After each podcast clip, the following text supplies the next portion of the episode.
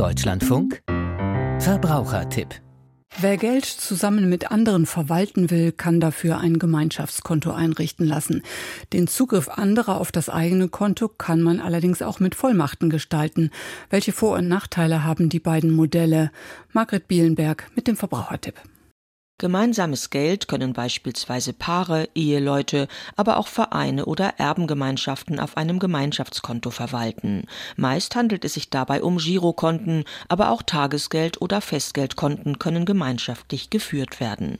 Als und oder oder Konto. Kerstin Völler von der Verbraucherzentrale Hamburg erläutert. Bei einem Und-Konto müssen alle Kontoinhaber gemeinsam unterschreiben, die können nur zusammen tätig werden, wohingegen bei dem üblichen Oder-Konto entweder er oder sie, also einer alleine über das Konto verfügen kann. Das Führen von Gemeinschaftskonten setzt großes Vertrauen der Beteiligten voraus. Hermann Josef Tenhagen vom Online-Geldratgeber Finanztipp empfiehlt Paaren beispielsweise eine Drei-Girokontenlösung.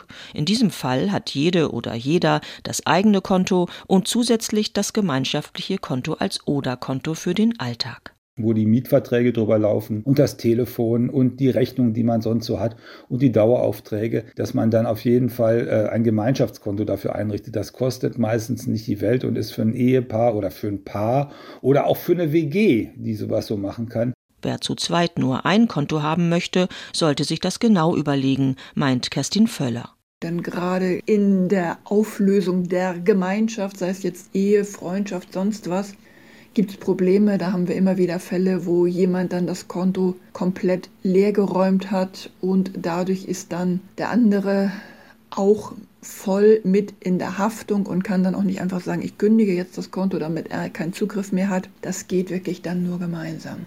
Zu bedenken ist auch, dass eine Schenkungssteuer fällig werden kann, wenn ein Partner auf das gemeinsame Konto eine sehr hohe Geldsumme überweist.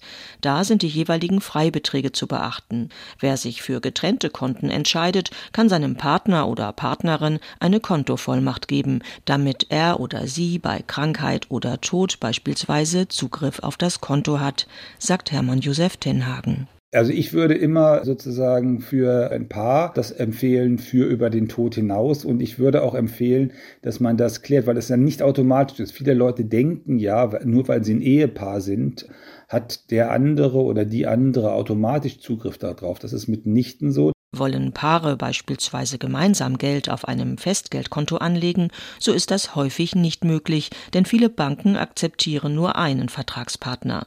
In diesem Fall empfiehlt sich wieder eine Kontovollmacht.